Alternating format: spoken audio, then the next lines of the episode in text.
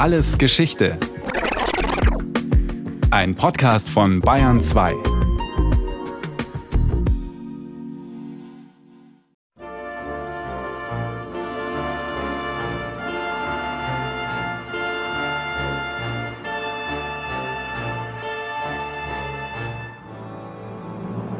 Als die deutsche Streitmacht im September 1900 im fernen Osten ankommt, ist der Aufstand der Boxer bereits niedergeschlagen. Die 20.000 Soldaten unter dem Oberbefehl von Generalfeldmarschall von Waldersee kommen zu spät. Begonnen hatte der Aufstand 1896 auf der von den Deutschen besetzten Halbinsel Schantung, einer besonders armen Gegend. Mitglieder des Geheimbundes der Boxer attackierten chinesische Christen und Missionare. Im November 1897 wurden zwei deutsche Missionare umgebracht, und zwei Jahre später hatte sich die Kampfsportbewegung Yiche Tuan, die Fäuste der Eintracht, endgültig in eine Kampfbewegung gegen Christen und fremde Missionare gewandelt. Da die Boxer und ihre Anhänger von den dortigen Gouverneuren und den deutschen Truppen bekämpft und verjagt wurden, verlagerten sie ihre Aktivitäten wie Sabotage an ausländischen Einrichtungen immer weiter ins Landesinnere, bis nach Peking. Lieber Papa und liebe Mama, eure Sorge war nicht unbegründet, denn wir waren wirklich in einer sehr gefährlichen Lage. Schreibt Paula von Rostorn an ihre Eltern in Wien. Die Frau des österreichischen Gesandten erlebte den Boxeraufstand im Sommer 1900 in Peking.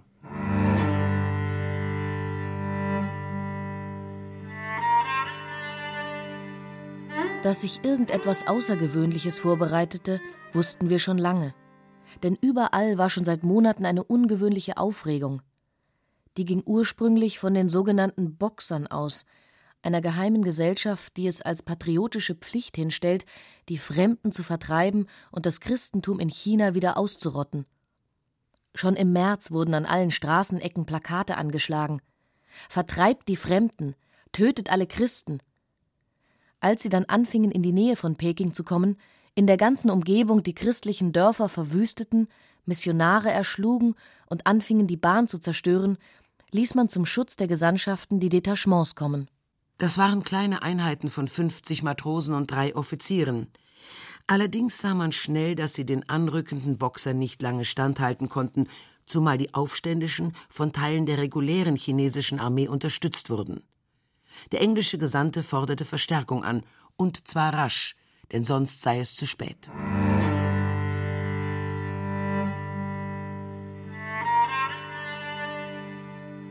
Nun kamen täglich neue Nachrichten von den Gräueltaten der Boxer. Und am 13. Juni kamen auch mehrere tausend unter wüstem Geschrei in die Stadt herein.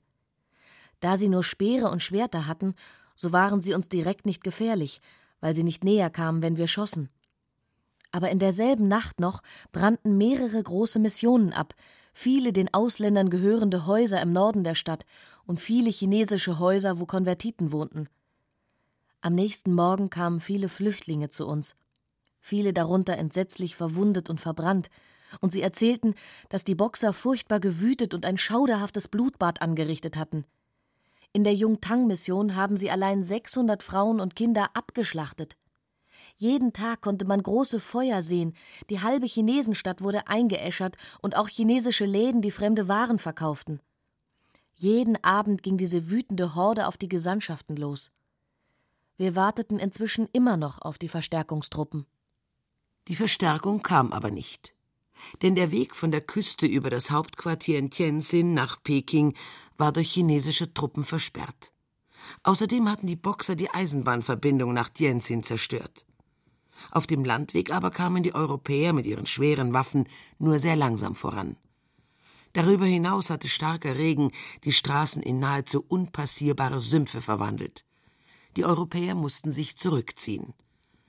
Bei diesem Rückzug fiel der Satz, der noch heute nachklingt Germans to the front. Der Karikaturist Gerhard Seifried, der sich seit längerem mit deutscher Kolonialgeschichte beschäftigt, zum Ursprung des Zitats.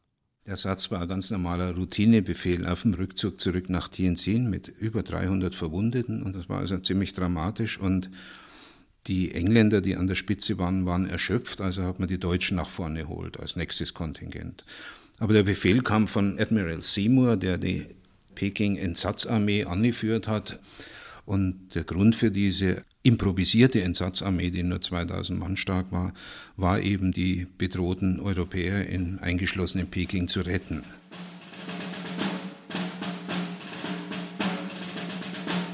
Der Routinebefehl wurde in Deutschland an der Heimatfront anders interpretiert, nach dem Motto Ohne die Deutschen wären alle verloren gewesen. In diesem Sinne wird der Satz auch heute zitiert, zum Beispiel beim Einsatz deutscher Truppen in Afghanistan. Den Teilnehmern am missglückten Versuch, das Gesandtschaftsviertel in Peking zu befreien, war die Propaganda peinlich. Bei den anderen Europäern verstärkte sie die ohnehin vorhandene antideutsche Stimmung. Gerhard Seifried. Es gibt eine sehr schöne Karikatur aus dem Simplicissimus, die das aufgreift, etwa um 1900. Das zeigt auf einer Seite links drei Diplomaten, rechts drei Diplomaten. Die linken sind die Engländer in Anzügen irgendwie, grauer Schnurrbart, Pfeife im Mund und rechts sind es alles Deutsche mit zerhackten Fressen, Pickelhauben und Uniform. Ein Grund ist das deutsche Erscheinungsbild, das extrem militärisch war. Das war schon mal ein Eindruck, der weltweit offensichtlich war. Wo immer ein Deutscher aufgetaucht ist, ist er in Uniform gewesen, fast immer. Auch das Bild der Hunnen, das Kaiser Wilhelm als Vorbild für die deutschen Soldaten bemüht hatte, brachte ihnen Hohn und Spott ein. Vor allem in britischen Karikaturen wurden Deutsche fortan gern als Mongolen mit Pickelhaube dargestellt. Wie vor tausend Jahren die Hunnen unter ihrem König Etzel sich einen Namen gemacht, der sie noch jetzt in Überlieferung und Märchen gewaltig erscheinen lässt, so möge der Name Deutscher in China auf tausend Jahre durch euch in einer Weise bestätigt werden, dass es niemals wieder ein Chinese wagt, einen Deutschen scheel anzusehen. Das hämmerte Kaiser Wilhelm in seiner berüchtigten Hunnenrede den Matrosen vor dem Abmarsch nach China ein.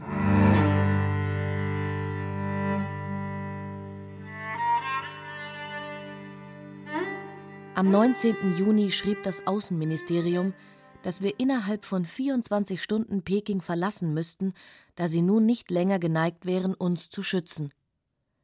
China erklärte elf Mächten, ganz Europa, Amerika und Japan den Krieg. Auf so einen Wahnwitz war doch niemand gefasst gewesen. Es wurde beschlossen, wenigstens eine Verlängerung der Frist zu erreichen. Und der deutsche Gesandte übernahm es, als Delegierter ins Außenministerium zu gehen. Er kam aber nicht wieder. Clemens Freiherr von Ketteler war auf dem Weg ins Pekinger Außenministerium von einem Offizier, der zur Geheimgesellschaft der Boxer gehörte, erschossen worden. Sein Dolmetscher konnte schwer verletzt ins Diplomatenviertel fliehen. Mit der Nachricht von diesem Mord brach eine furchtbare Panik aus. Die Idee des Abzuges nach Tianjin wurde aufgegeben und man beschloss, sich so lange als möglich in den Gesandtschaften zu verteidigen. Die Belagerung des Gesandtschaftsviertels dauerte 55 Tage. Für den Sinologen Hans Kühner von der Berliner Humboldt-Universität war der Ausbruch von Gewalt eine Folge der Tatsache, dass sich große Teile der Bevölkerung in einer verzweifelten Situation befanden. Handwerk und Transportwesen der Einheimischen waren der europäischen Konkurrenz nicht gewachsen. Vor allem Eisenbahnen und Binnenschiffe machten Treidler, Matrosen und die Führer von Ochsenwagen arbeitslos. Bauern wurden gegen geringe Entschädigungen enteignet, von Haus und Hof vertrieben. Zusätzlich vernichteten Dürren und Überschwemmungen die Lebensgrundlagen in der Landwirtschaft. So bekamen die Aufständischen immer mehr Zulauf von Arbeitslosen und hungernden Kleinbauern. Und in dieser verzweifelten Situation haben sie irgendeinen Ausweg gesucht und einen Sündenbock, der verantwortlich gemacht werden konnte dafür, dass die äh, Flüsse über die Ufer treten oder dass kein Regen im Sommer eintritt und es zu Hungersnoten kommt. Und da es im chinesischen Volksglauben nahe liegt, Naturphänomene mit politischen Ereignissen und mit dem Schicksal der Dynastie irgendwie zu verknüpfen, lag auch der Gedanke nahe, irgendetwas in der chinesischen Politik, im chinesischen Kaiserreich. Stimmt nicht, irgendetwas hat die Harmonie in diesem Kaiserreich gestört und das Allheilmittel um dann diese Notsituation wieder zu beheben, ist, wir vertreiben die Ausländer. Und da es nicht so viele Ausländer gibt, die man direkt erreichen kann, dann vertreiben wir eben die Christen, die ja auch in gewissem Sinne zu Ausländern geworden sind.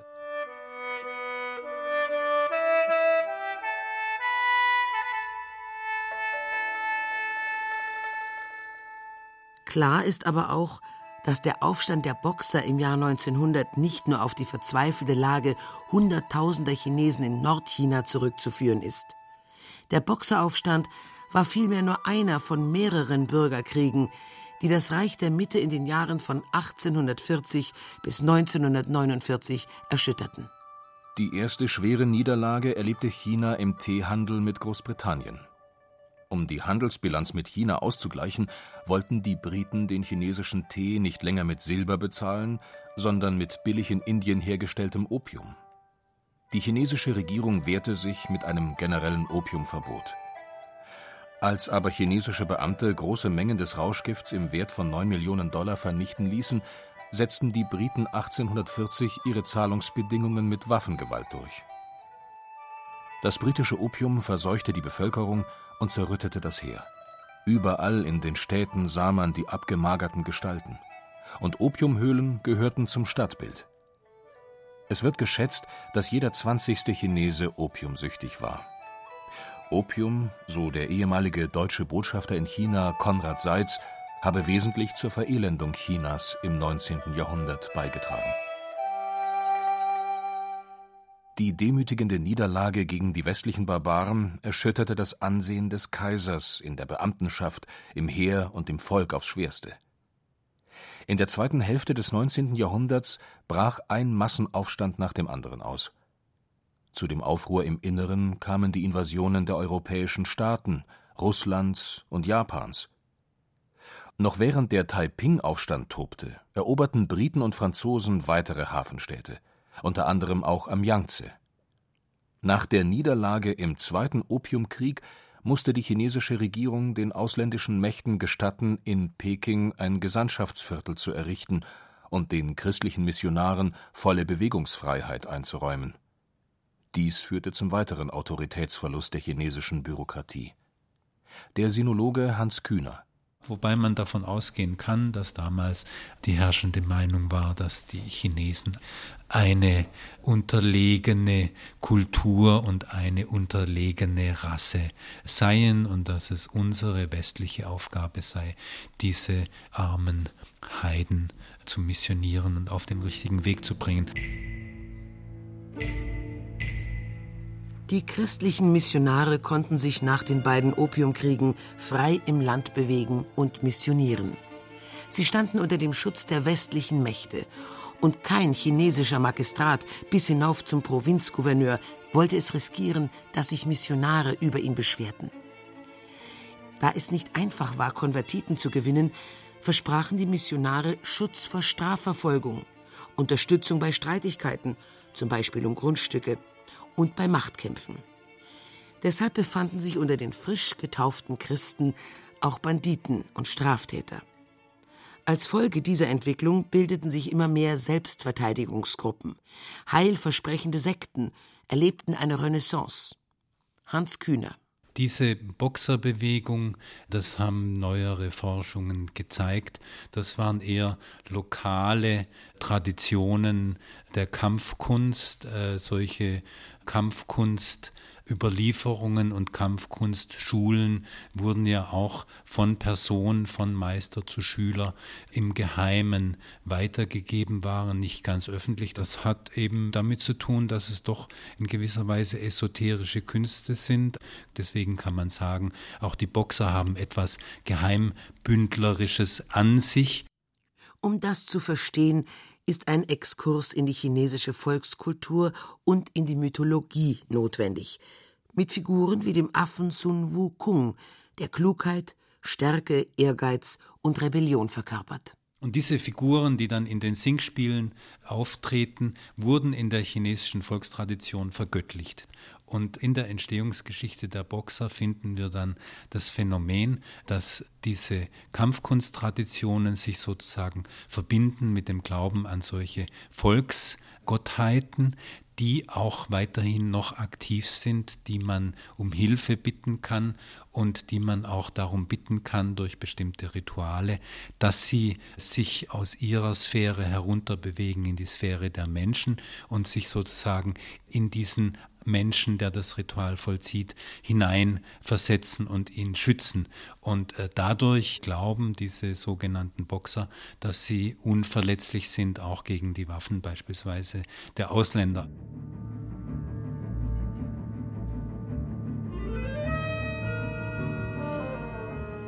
England, Frankreich, Russland und Japan hatten sich bereits Ende des 19. Jahrhunderts im Reich der Mitte eingerichtet.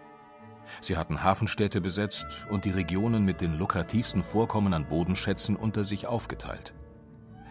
Das Deutsche Reich trat als letzte Großmacht auf den Plan. Helmut von Moltke in seinen Erinnerungen aus dem Jahr 1900. Wenn wir ganz ehrlich sein wollen, so ist es Geldgier, die uns bewogen hat, den chinesischen Kuchen anzuschneiden. Wir wollten Eisenbahnen bauen, Bergwerke in Betrieb setzen, europäische Kultur bringen das heißt mit einem Wort ausgedrückt Geld verdienen.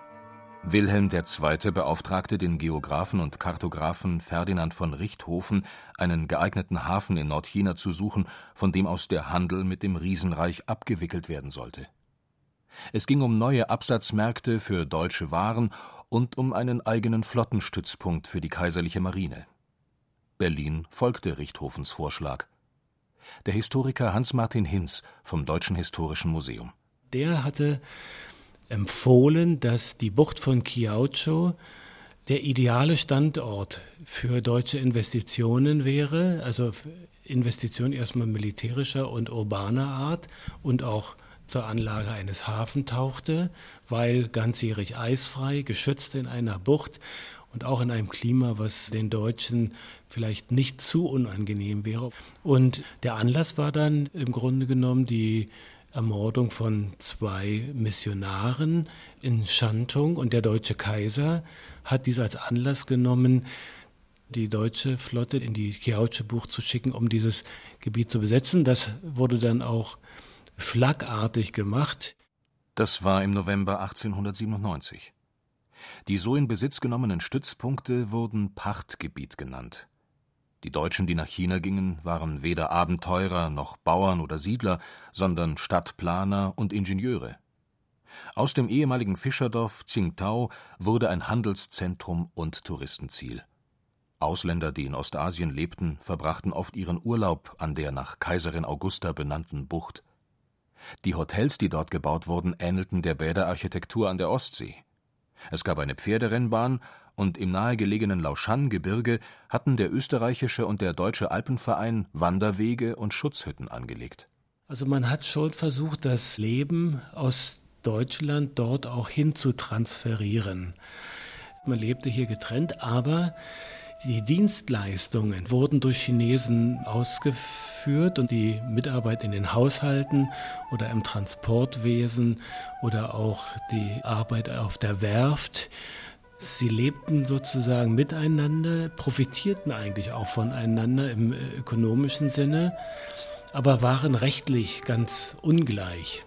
Es gab ja zum Beispiel eine Chinesenordnung, die die Deutschen einsetzten. Danach durften die Chinesen, wenn sie nachts auf der Straße waren, immer nur unterwegs sein, wenn sie eine Laterne anhatten.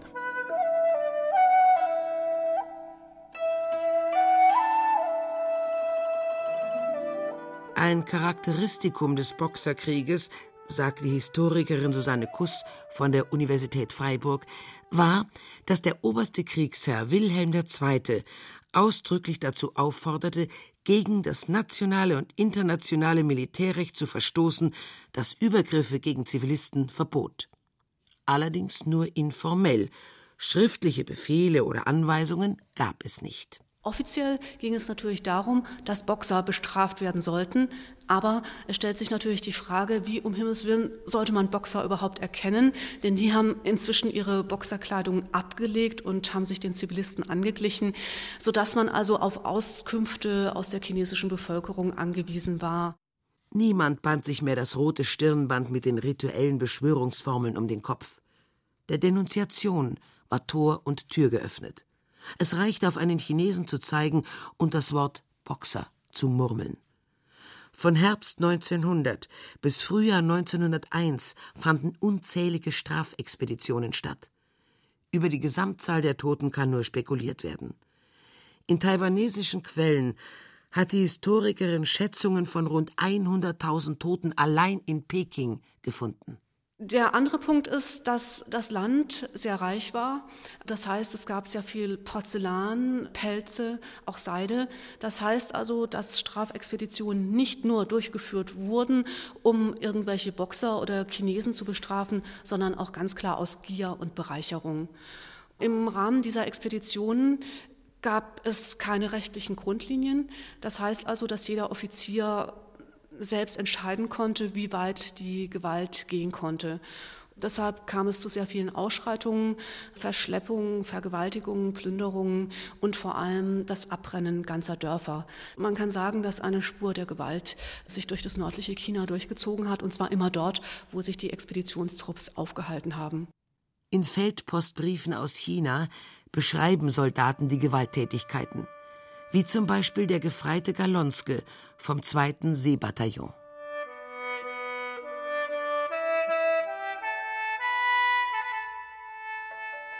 Die Gefangenen wurden standrechtlich erschossen. Während des Gefechts fielen auch einige hundert Boxer. Nach dem Gefecht wurde abgekocht, das heißt, das ganze Boxernest wurde angezündet und niedergebrannt. Der Vorwärts, die Zeitung der Sozialdemokraten, druckte eine ganze Reihe von Briefen ab, in denen von Gräueln gegen die chinesische Bevölkerung die Rede ist. Die verantwortlichen Redakteure kamen deshalb vor Gericht. Die Staatsanwaltschaft wollte nachweisen, dass die sogenannten Hunnenbriefe Fälschungen waren. Dafür wurden sogar kaiserliche Offiziere vorgeladen. Susanne Kuss diese Militärs, das heißt also Offiziere, die sich am Boxerkrieg beteiligt hatten, die mussten vor Zivilgerichten aussagen. Sie mussten sich im Prinzip dafür rechtfertigen, warum sie bestimmte Boxergruppen getötet haben. Und es wurde auch nachgefragt, ob diese Offiziere nachgeprüft hätten, ob es sich auch tatsächlich um Boxer handelte. Es war das erste Mal in der deutschen Geschichte, dass sich Angehörige der kaiserlichen Armee von Zivilisten befragen lassen mussten. Die Aussagen führten allerdings nicht zur Verurteilung der Offiziere. Offiziell beendet wurde der Boxeraufstand 1901 mit dem Internationalen Boxerprotokoll. Die ausländischen Mächte verzichteten darauf, China in einzelne Kolonien aufzuteilen, legten dem Reich der Mitte aber drakonische Strafen auf. China musste sich unter anderem entschuldigen und in einer Sühnemission einen Prinzen des Kaiserhauses nach Potsdam schicken.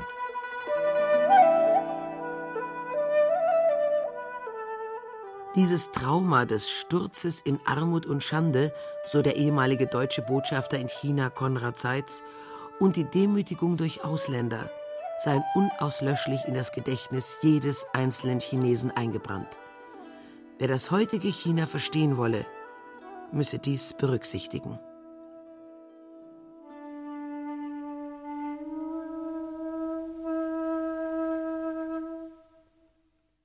Das war Alles Geschichte, History von Radio Wissen aus der Staffel Asien und der Westen. Diesmal mit der Folge Der Boxeraufstand in China von Henriette Wrege. Gesprochen haben Christiane Blumhoff, Christian Baumann, Franziska Ball und Detlef Kügo. In der Technik war Birgit Vetter, Regie Sabine Kienhöfer, Redaktion Brigitte Reimer. Von uns gibt's natürlich noch viel mehr. Wenn Sie nichts mehr verpassen wollen, abonnieren Sie den Podcast Alles Geschichte History von Radio Wissen unter bayern2.de slash allesgeschichte und überall, wo es Podcasts gibt.